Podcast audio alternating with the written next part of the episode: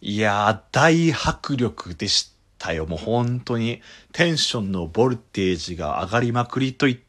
ても過言ではないというか、もう上がりまくりでしたね。はい、どうも皆さん、こんにちは、こんばんは、おはようございます。えー、白黒ハンガーのピルクル土屋でございます。さてさて、今回の白黒ハンガーピルクル土屋の個人会なんですけれども、ちょっとだけ、まあ、個人的な話にもなってしまうかなとは思うんですけれども、まあ、ちょっと聞き流してくれると嬉しいなって思います。あのですね、僕ツイッターの方では報告させていただいたんですけれども、えー、第92回オーバーヒートボクサーズナイトあと後楽園ホール、こちらの方に、あの、観戦というか、あの、応援に向かわせていただきました。えっと、メインの試合が、ジロリアン・リック選手と、イケメン・アツシ選手っていう選手がいるんですって、の、スーパーフェザー級のその試合が、まあ、結構メインなのかなっていう。まあ、なんかでも、オーバーヒートボクサーズナイトっていうのは結構いろいろな、まあ、ライト級だったり、バンタム級だったり、フェザー級だったり、いろんなその、試合が、まあ、いっぺんに見られるよみたいな、そういう趣旨で多分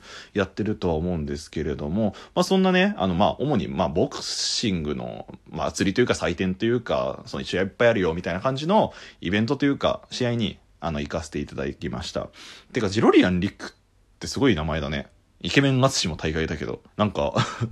これって自分で決められるのかな？そのボクシングのそのボクサーネームっていうのかな？なんか、俳優とかで言ったら芸名みたいな。そういうのって自分で決められるのかね？仮にそうだとしたら、なんでこれにしようと思ったのかちょっと聞いてみたいですね。なんかボクシングに詳しい人ちょっと教えてください。てか調べるわ自分で。調べてきました。なんかリンリングネームっていうらしいね。芸名芸名みたいな感じらしくて、そのプロプロボクサーのライセンス取得の申請出すときに、なんか自分で決められるらしいけど、結構その、外国のその、由来だったりとかと合わせて、で、自分の下の名前みたいな感じのとか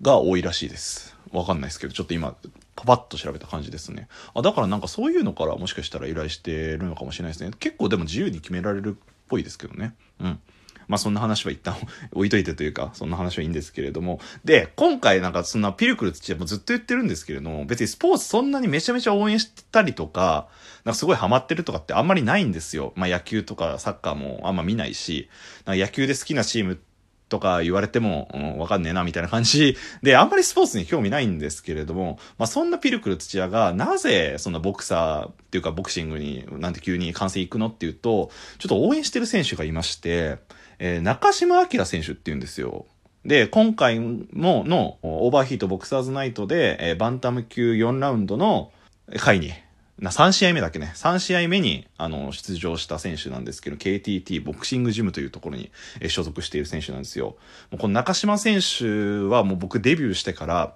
もうずっと応援に行ってるんですよ。前、今回の入れて4試合目なんですけど、もう4回とも全部生で見に行ってるんですよ。まあこれツイッターでも言ってるので言っちゃうけど、友達なんですよ、普通に。っていうか同級生なんですよね。で、もう彼がもうプロになる瞬間からずっと一緒に、まあ、交流があったやつなんで、まあさすがに、その、まあ僕は勝手に親友だと思ってるんですけど、親友の試合にはさすがに行きたいなと思って、まあそれは必ず行くようにはしていますね。でも、そんな、中島選手のこの応援に行くことによって何が生まれるかっていうと、他の人も、あの、ボクシングの試合って、その一つのチケットで何試合かあるんですよ。これ多分他のまあ、野球は違うかもしれないけど、多分他のスポーツとか、あの、プロレスとかもそうだと思うんですけれども、の結果、その中島選手以外の試合も見ら、見ることができるんですね。だから結構ボクシングは、なんか、スポーツの中では僕の中で生で見る方なんだよ、ですよね。で、その生で見てきて、何がいいかっていうことをちょっと皆さんにプレゼンしてもいいですかっていう回です、簡単に言うと。まあ、そんなになんかめちゃめちゃ話すわけではないんですけれども、やっぱスポーツ興味ないもうやつ視点で、で、そんなに詳しくない視点で、ここがやっぱ面白いよっていうことをね、皆さんにちょっと伝えてね、例えば今後ね、テレビとかで見たりする、なんかきっかけになってくれたらなって思います。早速行ってきましょう。まず一つっていうか一つしかないんですけども、俺ここに尽きるなと思ってるんですけれども、マジで迫力が違うんですよね。テレビと生とじゃ。家までさ、プロレスとかさ、ボクシングって結構生中継とかもちろんしてくれるじゃないですか。で、それで、まあ、試合の状況だったり、あ、どんなパンチ打つのかなっていうことはものすごくね、見ることができるんですけれども、やっぱ生だと、もう本当に威圧感がある。もうむしろ会場の熱気もそうですし、なんていうの、もう音とかも結構まあ、え、えぐい音する時もあるんですよ。ボゴンみたいな。本当に。え、こんな音するみたいなこともあったりとかするんで、そういうのが、もう会場の張り詰めた空気にパーンって入ったりとかすると、あ、これは多分生でしか感じることができないなっていう、その、迫力ですよね。例えばでも、なんだってそうじゃないですか。まあ、僕がやってるお芝居もしっかりだし、ライブ、アーティストのライブだってもそうだし、そうですし、生で見ると、やっぱり何ってこう耳とか目とかそういう至る五感の中で吸収する迫力っていうものが一番の魅力なんじゃないかなって思ったりとかしますね。で、結構生で見てて思ったのは、やっぱ相手のパンチとかをこうシュッシュって俊敏な動きで避けるんですよ、ボクサーの方って。で、それをもうそれ避けた瞬間にこう下半身を軸にして上半身をなんかこう、変な、変な方向っていうか、ありえない方向にこう曲げて、まあ、カウンター食らわせたりとかっていうのはあったりとかするんですけれども、今避けるっていうその瞬間が、おお今、すげえ、今避けたなっていうその、なん、なんて言うんだろう、大語彙力。避けたその瞬間の目の速さっていうの、目の良さっていうの、動体視力っていうの。いや、今のパンチをよくそうやって避けら、避けられたなっていうのは、まあ、テレビとかでも多分ね、わかると思うんですけれども、やっぱ生で見ると、なんか、タイムリーなんですよ。ラグとか全くないから。それがなんか良さだなって思いました。おわ、今避けていいパンチいったね、みたいな。そこ、うまく伝わらんな。まあそういうところがあるよっていう話です。で、えー、やっぱね、あと、KO を取ったりする瞬間っていうのの、やっぱ迫力、KO 皆さん KO ってわかります？一応簡単に説明しますね。まあ、いいパンチが入って、相手がこうダウンして、起き上がれずに、まあ、勝利みたいな。これ KO、KO 勝ちっていうらしいんですけど。で、その前のこの、相手をぶん殴って、相手が倒れた、これダウンって言うんですよ。このダウンを取る瞬間の迫力って、やっぱダウンって、相手のまあ脳を揺らすらしいんですよ、あれ、どうにも。こういいパンチが入って相手の脳を揺らして簡単に軽い脳震盪を起こして立ってられなくなって倒すんですって。だから、まあ、いいところにいいパンチが入らなければ成立しないんですよ、このパンチって。体にこういくらね、いいパンチが入ったところで脳はまあ、揺れはしないんですよね。わかんないですけど。なので、それが入るっていう瞬間っていうのを生で見ると、やっぱ音がちょっと違ったりとか、その素早さっていうの？今、あ、あいたパーンっていうその流れがちょっとだけ目で追えるというか、わかるっていうのが生の良さですよね。なんかこの KO のダウンが取る瞬間は、なんか応援してない選手とかだと、まあ試合とかって普通に、なんていうか、申し訳ないですけど、エンターテインメントみたいな感じで見るんですけれども、その、やっぱダウン取ると会場が湧きますね。おーってなりますね。それだけ、やっぱかっこいい。KO ってか、ダウン取るっていうのは。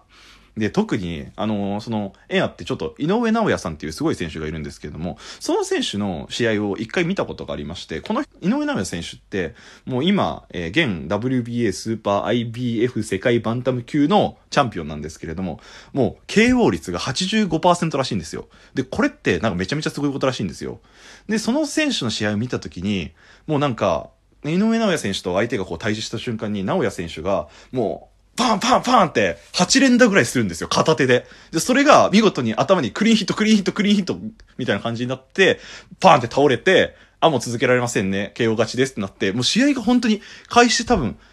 2, 2分ぐらいで終わったんですよ。なんかそれ、そんな試合が見られたんだなっていう、その良さっていうか嬉しさはありましたね。本当に迫力がありましたね。で、かつ僕はその中島選手をすごい応援させていただいてるので、もう応援に熱が入りますし、うん、頑張れ頑張れって一緒に戦ってる気持ちって言ったら変ですけれども、まあそれぐらい熱量を持って応援することができて、それに対しての会場のあの熱気とかっていうのもあるので、結構やっぱ格闘技って、昔からね、ずっとね、日本だと、まあ、相撲あったりとか、プロレスとか、まあ、昔のせいとかめちゃめちゃ流行ってたりするじゃないですか。それだけ熱中させる要素があるんだなっていうことを、この、ボクシングを見ることによって僕は、あの、学びましたね。だから、結構スポーツの中で生で見たことがあるのは一番はボクシングですね、僕は。まあ、スポーツっていうか格闘技なんですけれども。ぜひね、皆さんも機会あったらね、一回ね、あの、ボクシング生で見たりとかしてもいいと思います。本当に迫力があって面白いです。で、各いうね、今回のこの中島選手もね、3ラウンド目で TKO、テクニカル KO っていうのを取って、まあ一旦相手をダウンさせて、そこから立ち上がりはしたんですけれども、もう相手の鼻を中島選手が粉砕して話が止まらなくて、で、もうちょっとこれじゃ試合続けられないねっていうレフェリーストップが入って、もう TKO みたいな。っていう感じで、なんか本当に一発ダウン取った時は、もう、僕の他にも友達数人と応援に行ったんですけど、友達数人で、おお今いいねみたいな感じで入って、めちゃくちゃかっこよかったですね。もうその後の喜び方も尋常じゃなかったですし、あいつ。もうなんかずっと応援してきたので、僕ももう自分のことように嬉しかったですね。これね、中島選手が、あのー有名になった時にインタビューで言うことなくなるから僕はあんま言わないようにするんですけれども、もう彼ほんとずっと努力続けてきたんですよ。で、結構近くで僕もそれ見てたんですよ。もう4年間、4年間一緒だったんで、4年間ね、毎日毎日雨の日も、もう嵐の日ももうジムに行って練習続けてって、もう本当に、で、なんか僕もその時、まあお芝居の道を考えたりとかしてたんで、一緒にじゃあ俺らで努力して頑張ろうぜっつって、僕はちょっとまあ挫折はしてしまったんですけど、彼はもうずっとずっと努力を続けてって、で、その友達が今こうやって、まあ試合して、試合もまあ4戦目で、まあ2敗してるんですよ。初めての試合でも負けちゃったしね。でも、それでも、その、頑張り続けて、もう初めて KO 勝ちっていうことをして、もう本当にもう自慢の友達ですね。戦友でもありますし、親友でもあります。もうだから僕ずっと友達が夢を叶える瞬間を見たいってずっと言ってたんですけれども、まあ、ちっちゃいことではあるんですけど、僕の親友が夢を叶えた瞬間に立ち会えたっていうのは、僕の人生の中で大きなすげえ財産だなって思いましたね。本当に、おめでとう、アッキーっていう感じですね。僕普段アッキーって呼んでます。はい。ぜひね、あの、気になる方いましたら、あの、KTT ボクシングジムで中島明選手を調べてみてください。お相手は白黒ハンガーのピルクル土屋でした。じゃあねー。